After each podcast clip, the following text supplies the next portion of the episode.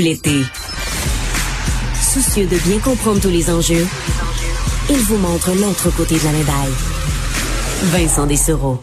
On s'est inquiété de plusieurs aspects euh, bon autour de la pandémie, évidemment la santé physique euh, des euh, des plus des personnes plus âgées en début de pandémie, on s'inquiétait de la santé mentale des adultes, de la santé mentale des plus jeunes et de ce qui se passe bon avec nos enfants évidemment qui ont été qui sont en plein développement et qui bon ont traversé la pandémie comme nous comme ils ont pu disons à travers les fermetures d'écoles, les garderies, les parents en télétravail, les parents dans certains cas qui ben, se retrouvaient avec beaucoup moins de revenus, euh, des parents qui étaient à bout de nerfs aussi, nerveux, anxieux, stressés. Euh, et les enfants aussi s'adaptent. Hein. Par contre, on veut pas nécessairement qu'ils s'adaptent à une pandémie et qu'ils, euh, alors que nous, on revient facilement à la vie d'avant, au côté social, par exemple. On veut pas que les enfants prennent nécessairement de mauvaises habitudes parce qu'on espère bien que la vie d'avant ou presque va revenir le plus rapidement possible. Et là, ben, on le savait pas là, exactement quel sera l'effet à long terme sur les enfants, exactement quel a été l'impact. Mais comme dans toute chose, euh, les études arrivent, on commence à augmenter un peu le savoir sur la question.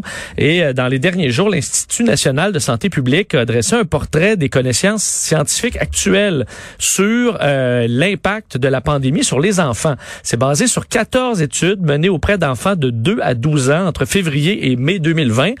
et on se rend compte que oui, il y a eu un impact, particulièrement au niveau des, de certains comportements, comportements émotionnels euh, chez nos enfants. On en parle avec euh, Andréane Melançon, conseillère scientifique spécialisée à l'Institut national de santé publique du Québec. Euh, bonjour, Madame Melançon. Bonjour, Monsieur Dutureau. donc, on remarque que oui, les enfants ont été impactés par la pandémie et que plusieurs disons, comportements négatifs ou effets négatifs peuvent être notés dans des études scientifiques de plus en plus précises. Oui, effectivement, c'est ça qu'on a recensé en fait euh, euh, à travers ces études-là qui ont vraiment mesuré. Euh, il faut spécifier que les études qui ont été sélectionnées, c'est des études qui nous apportaient des informations sur le développement des enfants et on voit que malgré la provenance diverse des pays, il y a quand même un consensus là autour des effets sur le développement principalement social et affectif des enfants d'âge préscolaire et scolaire. Donc, quel type de problème revient le plus souvent? Chez les adultes, on a parlé beaucoup de l'anxiété, évidemment. Je suppose qu'on retrouve ça chez les, chez les enfants aussi. Oui, on retrouve ces manifestations-là d'anxiété, de on peut nommer ça aussi de la dépression, euh, euh, de l'isolement. Euh, ça, ce sont les symptômes qui sont internalisés. on a aussi des symptômes qui sont externalisés, donc qui concernent plus des manifestations, par exemple des problèmes de conduite, de, l'hyperactivité, ce genre de, de, de comportements-là, qui sont en fait la façon de, l'enfant de s'exprimer. donc, c'est là-dessus qu'on a un consensus le plus fort.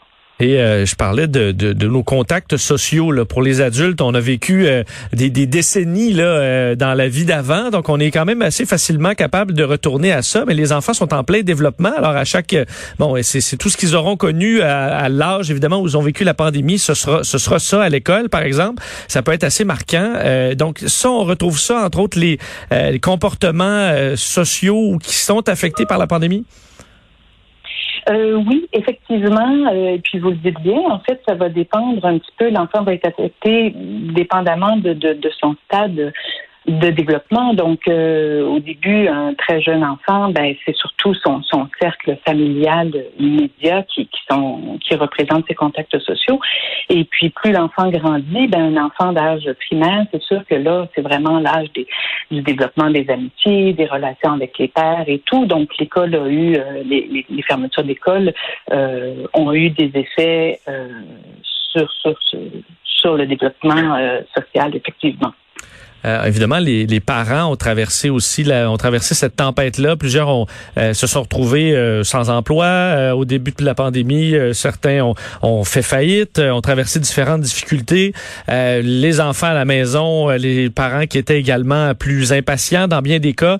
Est-ce qu'il y a eu un transfert aussi de tout ce stress-là des, des parents aux enfants? Parce que dans la maison, ben c'était pas nécessairement l'harmonie ou le calme qui régnait avant?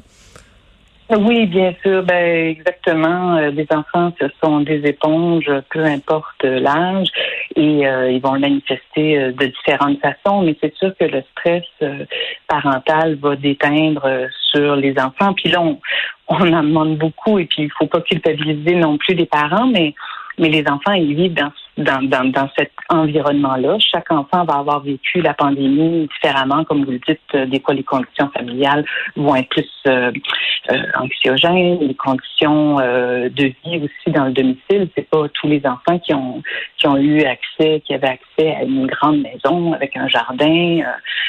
donc, tout ça, ça va avoir des impacts différents. Donc, oui, le stress des parents. On peut aussi penser au stress des, de, de tous les autres acteurs en fait, qui sont autour de l'enfant. Donc, euh, on peut penser aux éducateurs en service de garde aussi, aux professeurs. L'école va recommencer en septembre. Donc, donc, il faut vraiment se soucier, en fait, de, de, tous ces gens-là qui, forment le, cercle autour de l'enfant.